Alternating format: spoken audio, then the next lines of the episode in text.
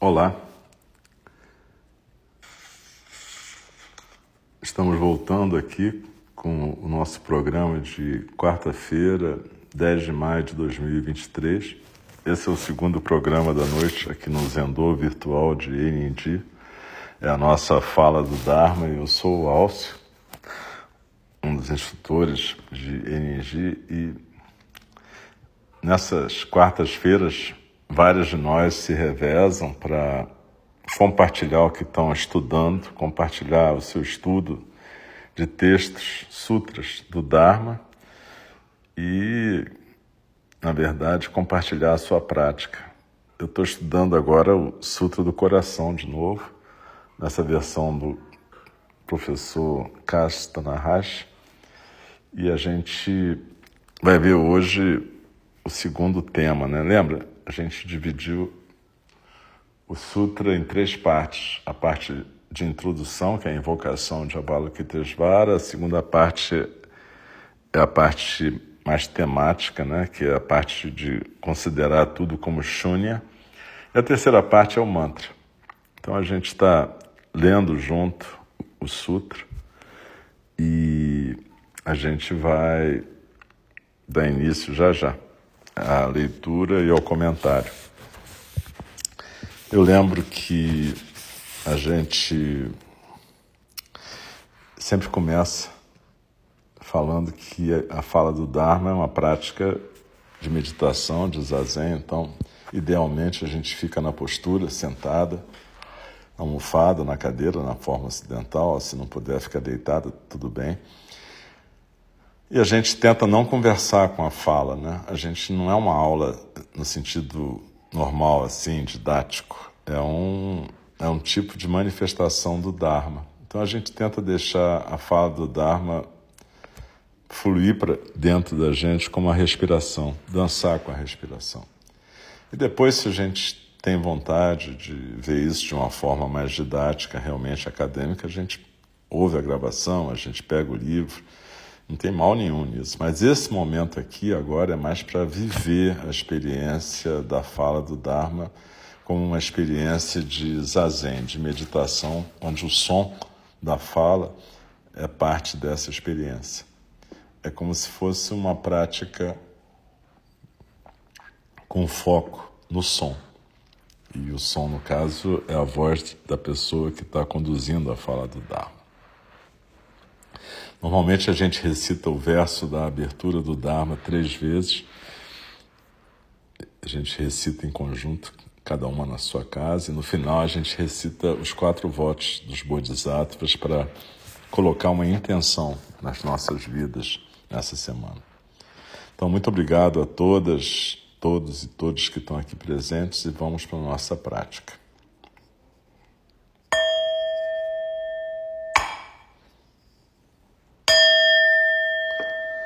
O Dharma, incomparavelmente profundo e precioso, é raramente encontrado, mesmo em milhões e milhões de eras. A nós é dado vê-lo, ouvi-lo, recebê-lo e guardá-lo. Oxalá possamos verdadeiramente compreender e praticar o significado das palavras do Tathagata. O Dharma, incomparavelmente profundo e precioso, é raramente encontrado, mesmo em milhões e milhões de eras. A nós é dado vê-lo, ouvi-lo, recebê-lo e guardá-lo. Oxalá possamos verdadeiramente compreender e praticar o significado das palavras do Tathagata. O Dharma, incomparavelmente profundo e precioso, é raramente encontrado, mesmo em milhões e milhões de eras. A nós é dado vê-lo, ouvi-lo, recebê-lo e guardá-lo. Oxalá possamos verdadeiramente compreender e praticar o significado das palavras do Tathagata. Considerando tudo como shunya. O segundo tema do Sutra do Coração é shunyata, que é comumente traduzida como vacuidade, entre aspas, e pode ser interpretada como nulidade, também entre aspas. O Sutra proclama que todos os fenômenos são shunya, vazios ou nulos. Fiel à piada que diz, abre aspas, os cristãos amam Deus enquanto os budistas amam listas, O Sutra do Coração elenca diversos termos e conceitos. As listas incluídas no Sutra são os cinco skandhas, os cinco agregados, fluxos de corpo, coração e mente. Os seis modos de transformação: surgimento, perecimento, maculação, purificação, crescimento e diminuição. Os seis órgãos sensoriais, as seis consciências sensoriais, alguns elementos da cadeia de doze elos da causação e as quatro nobres verdades. O que o Sutra quer dizer ao afirmar que, abre aspas, todos os cinco fluxos de corpo, coração e mente, formas, sensações, percepções, inclinações e discernimento, são shunya, fecha aspas. Na maioria dos casos, forma significa matéria ou fenômenos. Mas, no contexto dos cinco fluxos, a palavra parece indicar o corpo físico de alguém. Assim, abre aspas, os cinco fluxos de corpo, coração e mente, fecha aspas, podem ser interpretados como aspectos ou atividades do corpo, coração e mente de alguém. Com relação aos seres humanos, esses são aspectos e atividades shunya, segundo o Sutra. A ciência moderna confirma a interconexão próxima entre corpo e mente. Onde então se encaixa o coração nessa categoria? A mente não existe sem coração. E o coração não existe sem o corpo. Na verdade, o coração, como um instrumento de sentimentos, é inseparável do coração como órgão. Por essa razão, esses dois aspectos dos seres humanos, mente e coração, são representados pela mesma palavra em algumas línguas. Além disso, a mente é uma parte do corpo e vice-versa. Assim pode ser bom dizer mente, coração e corpo. Afinal, não faz sentido excluir o coração do seu próprio sutra.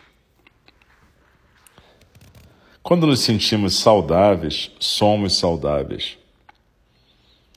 Quando nos sentimos doentes, estamos doentes ou prestes a adoecer. Há um grande número de fatores, como genes, idade, condicionamento social e cultural, que existem ou surgem fora de nosso controle. No entanto, mesmo com todas essas limitações, podemos influenciar nossos corpos de formas positivas ou negativas com nossos corações e mentes. Os cinco fluxos do corpo, coração e mente, no Sutra do Coração, são uma descrição analítica da existência humana e de sua atividade.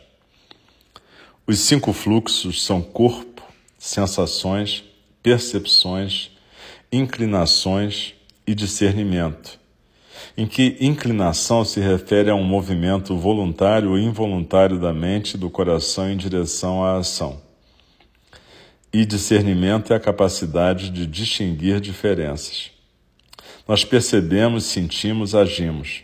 Somos atraídos para algo e fazemos distinções com a mente, o coração e o corpo. Continuamos recebendo informações e respondendo a elas, por meio desses aspectos da existência que, no entanto, mudam constantemente. A cada momento, os cinco fluxos trabalham simultaneamente e nenhum deles pode ser isolado dos demais. Assim, nenhum desses cinco fluxos existe dentro de uma definição sólida de limites. Desse modo, podemos dizer que cada fluxo é shunya. Isso significa ser shunya por ele mesmo e, ao mesmo tempo, uma parte operante dos outros.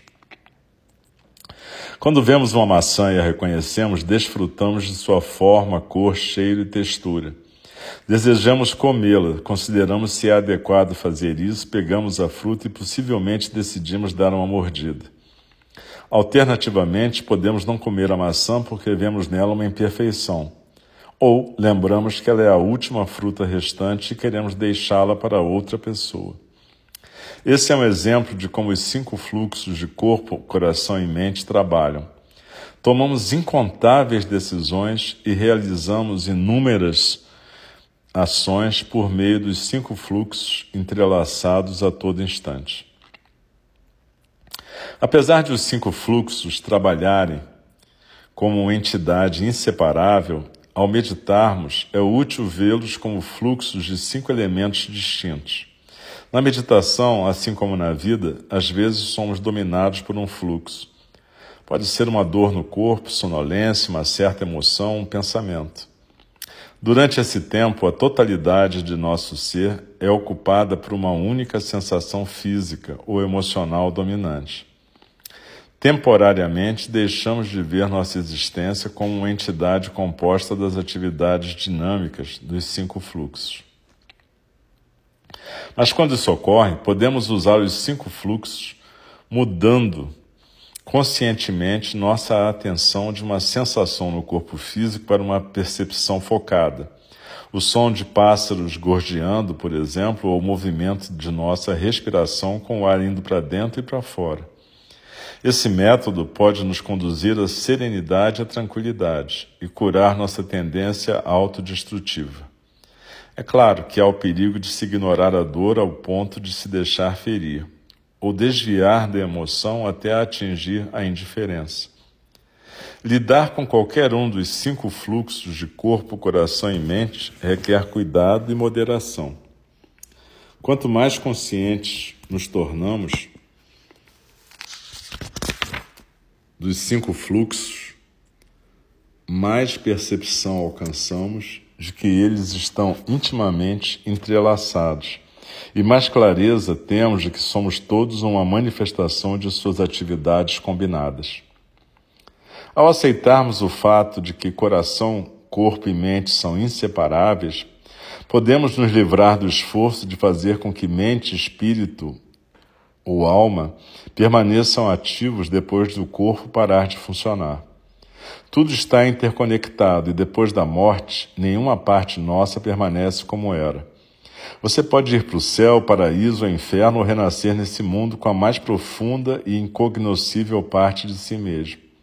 No entanto, é extremamente improvável que qualquer parte do seu corpo ou mente seja trazida com você como ela é agora. Essa percepção, é claro, pode inicialmente gerar uma grande angústia. Porém, todos nós temos que começar a aceitar essa verdade.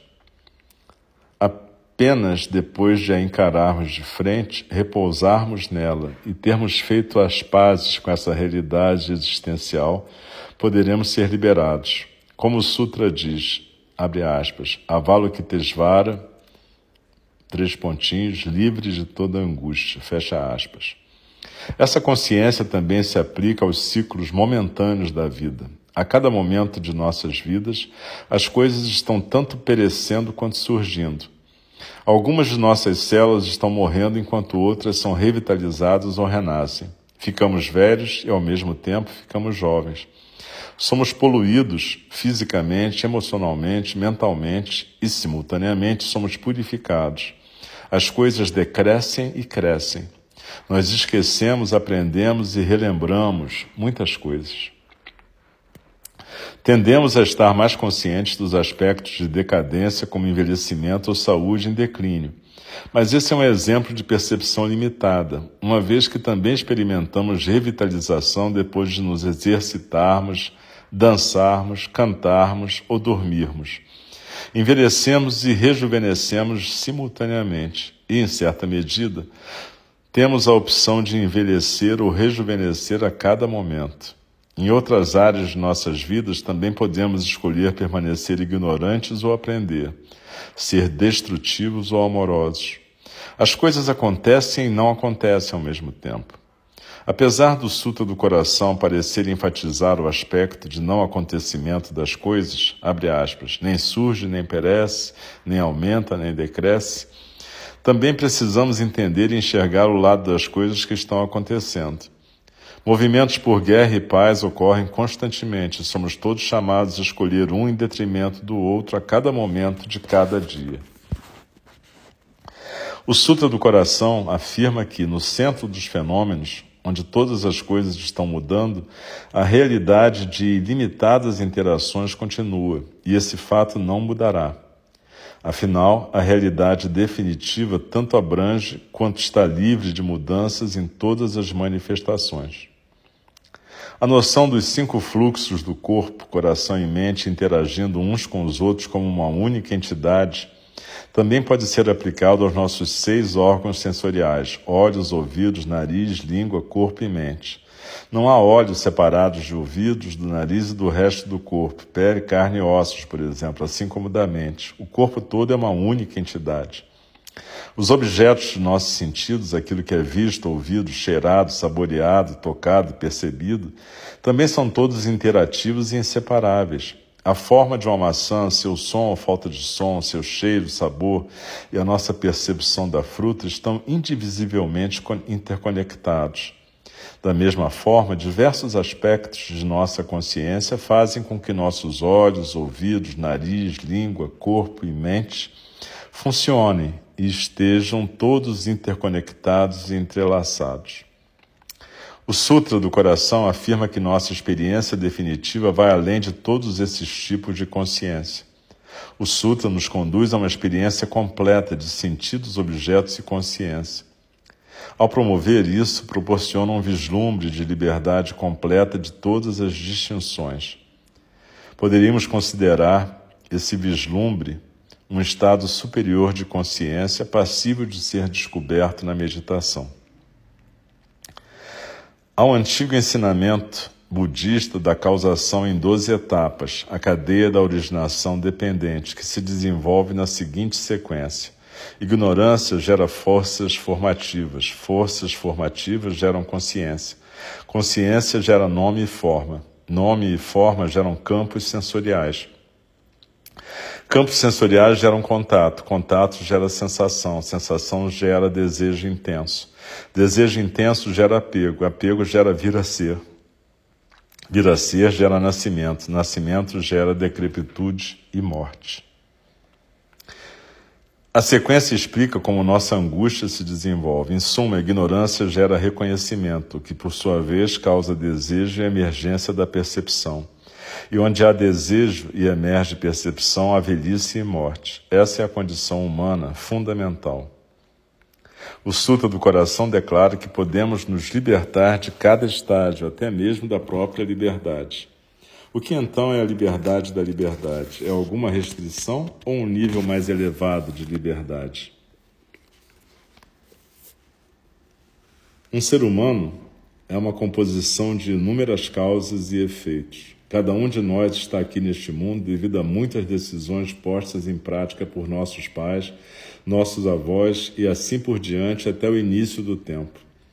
Nossa criação foi o resultado de elementos biológicos, história, cultura, condições sociais, personalidade, educação e muitos outros eventos que ocorreram no passado e estão ocorrendo no presente. Somos o efeito visível e invisível do karma ilimitado, ações individuais e coletivas. Assim, somos influenciados por um enorme número de forças que estão completamente fora de nosso controle. Mesmo com essas limitações, entretanto, há um grande número de elementos que podemos controlar e mudar. Mudar o próprio gênero, nacionalidade, religião, nome legal não é fácil, mas tais mudanças não são impossíveis. Mudanças de parceiro, carreira, dieta, exercícios, gostos, hábitos, comportamentos, modo de pensar, modo de falar, estilos de vida e agenda diária são todas possíveis. Estamos sempre no meio de karmas mutáveis e imutáveis. Estamos amarrados por causa e efeito, mas ao mesmo tempo estamos parcialmente livres de causa e efeito. Esse é o caso durante a meditação, quando podemos estar completamente livres da cadeia de causação. É um estado no qual podemos ser qualquer pessoa em qualquer lugar. Somos o que meditamos. Também somos a fonte de causa e efeito. O ensinamento das quatro nobres verdades se dirige à nossa capacidade de nos engajar em causa e efeito.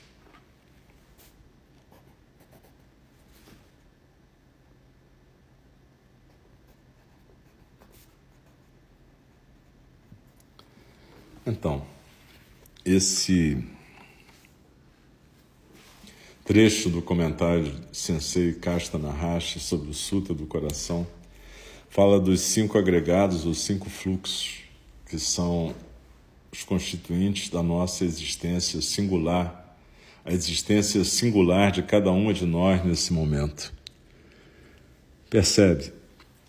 É, esses cinco fluxos estão sempre interconectados. E eles, na verdade, são shunya, ou vazios de existência própria, isolada. Nós sempre somos o resultado de inúmeros fluxos, cada uma de nós na sua singularidade, e esses fluxos também são determinados pelos fluxos que começaram desde o início dos tempos. Todas as escolhas, decisões e acontecimentos com todos os seres sencientes desde o início dos tempos até chegar nos nossos pais e em nós. É importante o que Sensei fala aqui, que nós estamos rodeados por karmas imutáveis, mas também por karmas mutáveis, dependentes de nossas escolhas, de nossas decisões. E com isso nós vamos sempre destruindo e reconstruindo mundos. Essa tradução de shunya por vazio ou nulo é uma tradução ruim. É, isso ele vai falar mais adiante. Porque vazio na nossa língua tem uma conotação ruim. Quando a gente fala que esses fluxos são vazios de essência, dá a impressão que nada tem sentido. O que a gente não entende é que o vazio, na verdade, é a possibilidade plena de existência. Não é essência, mas existência.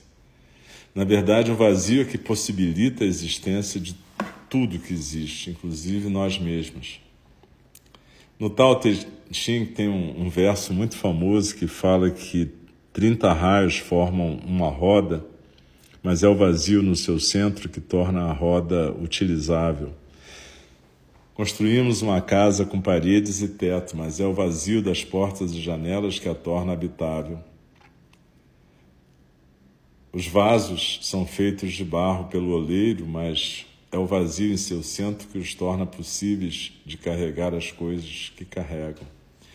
O verso eu estou recitando de memória, provavelmente não é bem assim, mas o sentido é básico é esse.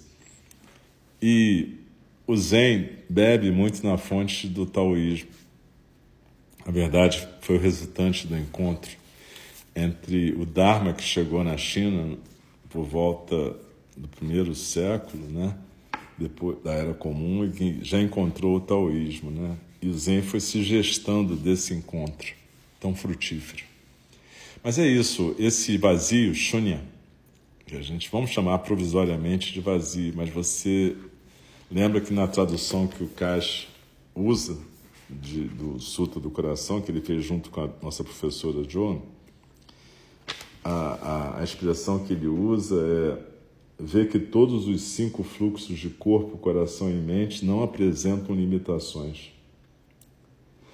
Ele chama de ausência de delimitações, ausência de fronteiras porque na verdade nada existe isolado de nada. E esse aspecto é o aspecto de vazio, que é o aspecto de liberdade, até da liberdade. Porque é esse vazio que possibilita a existência de todas as coisas. Observa, o vazio é que possibilita a relação entre os fluxos. E a relação entre os fluxos faz com que aconteçam os seres. Assim, é, esse vazio, por exemplo, é que possibilita as relações, as relações que nos constituem. Esse vazio é liberdade. Liberdade até de um sentido obrigatório. Liberdade da própria liberdade. Nós somos seres feitos de relações, relações entre os cinco agregados, os cinco fluxos, relações entre todos os seres das quais resultamos nós, relações que são nossos vínculos, sejam de amor, sejam de raiva ou ódio, nossos vínculos amorosos, nosso cuidado amoroso são relações e são possibilitadas por esse vazio. O fato de não haver nada essencial em si já é libertador. Quando o Avalokitesvara penetra nessa verdade, ele se liberta de toda a angústia. E aí, às vezes as pessoas falam, mas como é que pode você falar sobre isso e você não, não é um cara angustiado, você também não fica puta da vida, não fica zangado, não perde o controle. Eu falei, claro, eu continuo sendo humano. O fato de eu ter um conhecimento intelectual de se alguma prática disso não me isenta de toda a minha ligação kármica com a minha história com o passado. Não me isenta da minha neurose. É claro que fazer terapia, eventualmente tomar algum remédio, meditar, estudar, tudo isso são esforços para a gente se libertar daquilo que em psiquiatria a gente chama de transtornos mentais e que no Dharma a gente chama de hábitos mentais negativos. Mas, evidentemente, como diz o sensei aqui, quando você está meditando, você está livre da causa e do efeito. Isso quer dizer que quando você está meditando, você está manifestando o Dharma. E na medida que você manifesta o Dharma, você corporifica o Dharma. E nesse momento você está realmente livre da angústia. A questão é que a gente só consegue meditar algum tempo. A gente não consegue ficar muito tempo em atenção plena. A gente não consegue, portanto, ficar muito tempo na sabedoria e no cuidado amoroso. Mas quando a gente consegue, isso evidentemente é libertador.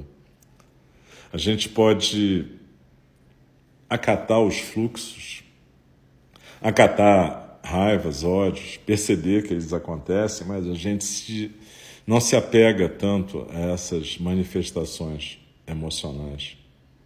A gente não se apega tanto às nossas interpretações da realidade. A gente fica mais livre, realmente.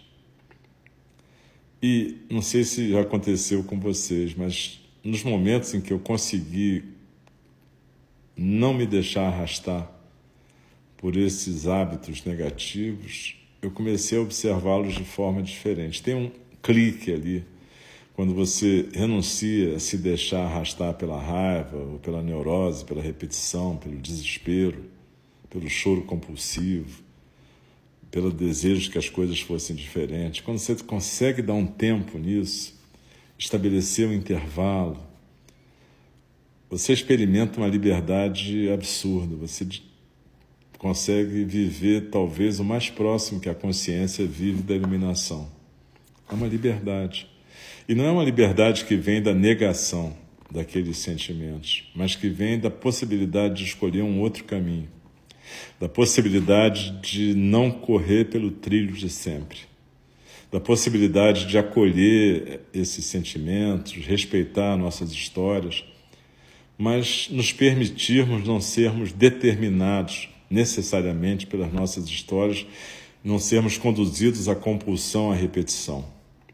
A gente tem escolha, gente. A escolha vem através da prática. Ela vem através da prática, ela às vezes passa por muita terapia, por medicação, exercícios, exercícios físicos, relacionamentos que nos sustentam e suportam. Passa por todos os recursos que estão disponíveis para nós, seres humanos, nessa existência singular. Nenhum recurso é soberano sobre os demais, nem é o caminho, a verdade e a vida. Todos, em conjunto, todos os fluxos e todos os recursos possibilitam a nossa nosso um grau de libertação frente ao sofrimento psíquico, ao sofrimento espiritual, nos dão um grau de liberdade, mas para isso é preciso praticar. Praticar meditação. E eu estava falando na meditação que a gente compartilhou no, no horário anterior eu estava falando que meditação não são aqueles 10, 15, 20, meia hora ou maratonas de 10 dias de meditação. Meditação é a nossa vida no dia a dia. Se você quiser entender isso um pouco melhor, procura praticar a meditação que eu compartilhei semana passada, a meditação compartilhada do dia 3 de maio, às 8 da noite, e a meditação de hoje, 10 de maio, 8 da noite. São duas meditações que, em conjunto, falam como é que eu estou praticando agora isso e a minha sugestão de como que a gente pode praticar. Lembrem sempre que quando uma professora, um professor como eu fala, ah, a meditação é essa, o, a, o comentário do Dharma é esse, isso não é a verdade. Isso é a prática da pessoa nesse momento. O que eu estou compartilhando com vocês é como eu estou lendo e praticando o Dharma nesse momento. Então, essas meditações, a do dia 3, a do dia 10, elas, na verdade, são a minha prática desse momento, como eu estou buscando praticar. Eu estou compartilhando com vocês como uma sugestão, para quem já tem uma certa prática de sala de meditação. Talvez não seja boa para começar, mas, francamente, a gente já começou junto aqui há mais de quase três anos. Então tem um montão de meditações. Se você for ver no SoundCloud, tem mais de 800 áudios entre meditações e falas do Dharma. Então você pode praticar. Não precisa esperar eu morrer para um dia eh, você dizer, porra, o Austin falava umas coisas legais. Né? Não, eu estou vivo ainda. Inclusive, você pode até tirar dúvida comigo em algum momento pelo e-mail ou por algum site ou em algum encontro presencial que a gente por acaso faça. Né? Isso quem me lembrou foi um aluno lá, querido, de Portugal, Theo, nosso querido Theo, falou que de repente percebeu que podia me aproveitar enquanto eu estou vivo, né? Porque na verdade eu sou um praticante, é isso, um praticante mais antigo. O que é um professor? É um praticante que está praticando há mais tempo. E idealmente ele não está praticando só como um sapo, ele aprendeu alguma coisa nesse tempo. Então, na verdade, é isso. É, o CAS compartilha o treinamento e a prática dele nesses maravilhosos livros que ele faz, nos seminários que ele conduz, nas práticas que ele conduz. E eu tento compartilhar aqui o que eu estou praticando agora. Então é isso, essa meditação de 3 de maio, de 10 de maio, essas leituras da fala do Dharma, os comentários, são como eu estou vendo a prática do Dharma agora. E desejo então compartilhar com vocês.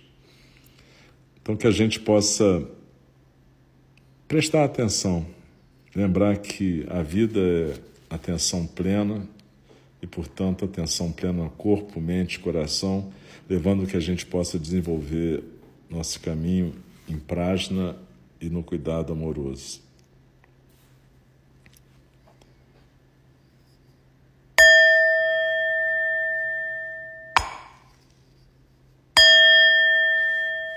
As criações são inumeráveis Faço o voto de libertá-las. As ilusões são inexauríveis. Faço o voto de transformá-las.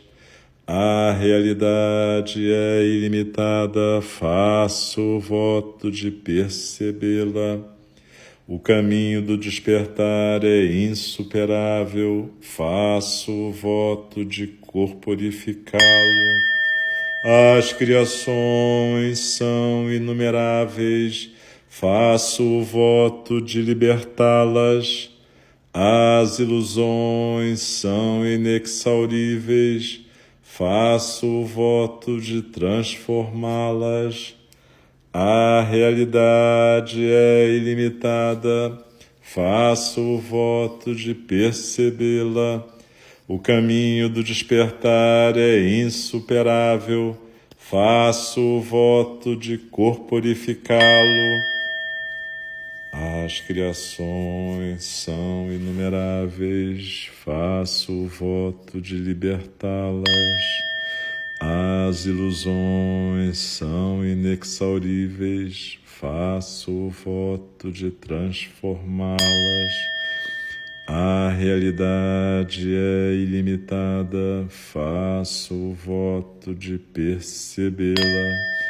O caminho do despertar é insuperável, faço o voto de corporificá-lo. Deixe-me respeitosamente lembrá-las: a questão de vida e morte é de importância suprema o tempo passa e a oportunidade é perdida. Vamos despertar, despertar, prestem atenção. Não desperdicem suas vidas. E com as mãos em prece diante do rosto, faça uma reverência à prática de todas nós. Agradeço profundamente a presença de todas nós em conjunto e que a gente possa continuar praticando durante um bom tempo ainda, como uma comunidade de prática, atenção plena e cuidado amoroso. Muito obrigado e boa noite.